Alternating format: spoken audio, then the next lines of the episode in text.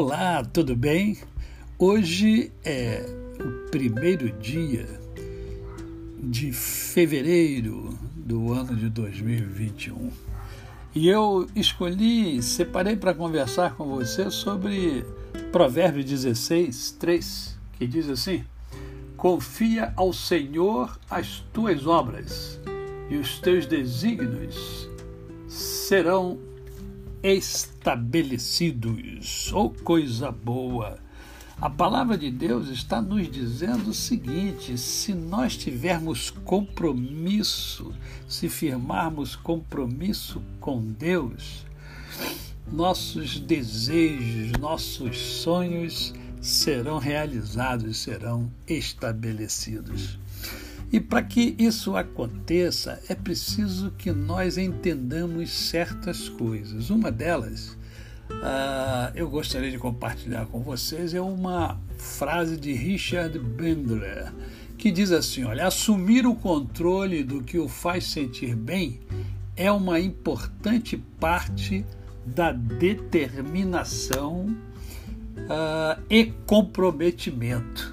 Né?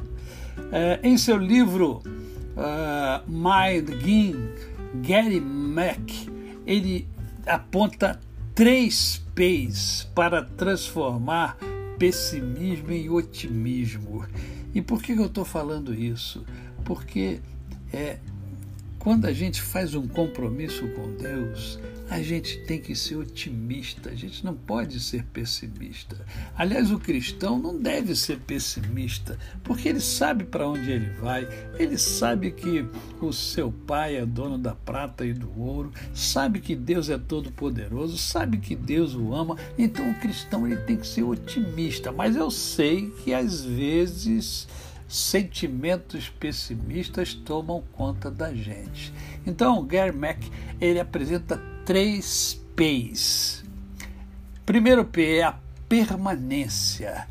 Os otimistas acreditam que quando passam por uma experiência ruim, essas experiências, elas primeiro são temporárias, né? isto é, não são permanentes.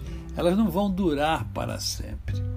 A segunda, o segundo P é a permeabilidade.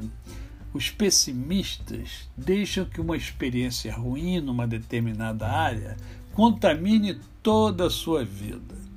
É, os otimistas não, eles colocam o problema numa caixa adequada, numa perspectiva é, limitada. Ele passa a, a entender que é, não é o que acontece com ele que que vai é, fazer a diferença. O que vai fazer a diferença, na verdade, é como ele responde ao que acontece com ele. Né? É, é, é vai ser sucesso ou fracasso. Ele, ele vai identificar e vai definir se aquilo que, acontece, que aconteceu ou que acontece com ele é, é, é fracasso ou é vitória. Tá? E o último P que Gary Beck fala é a personalização.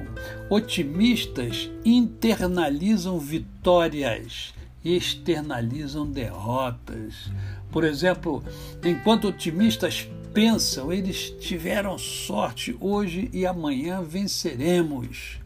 Os pessimistas fazem o contrário e pensam, nós tivemos sorte para vencer hoje. É minha culpa que perdemos. Qual, qual está sendo, qual tem sido é, a sua atitude ou o seu pensamento? Otimista ou pessimista? Aquele que é comprometido com Deus, ele precisa ser otimista. Ele sabe em quem ele tem crido. A você, o meu cordial bom dia. Eu sou o pastor Décio Moraes.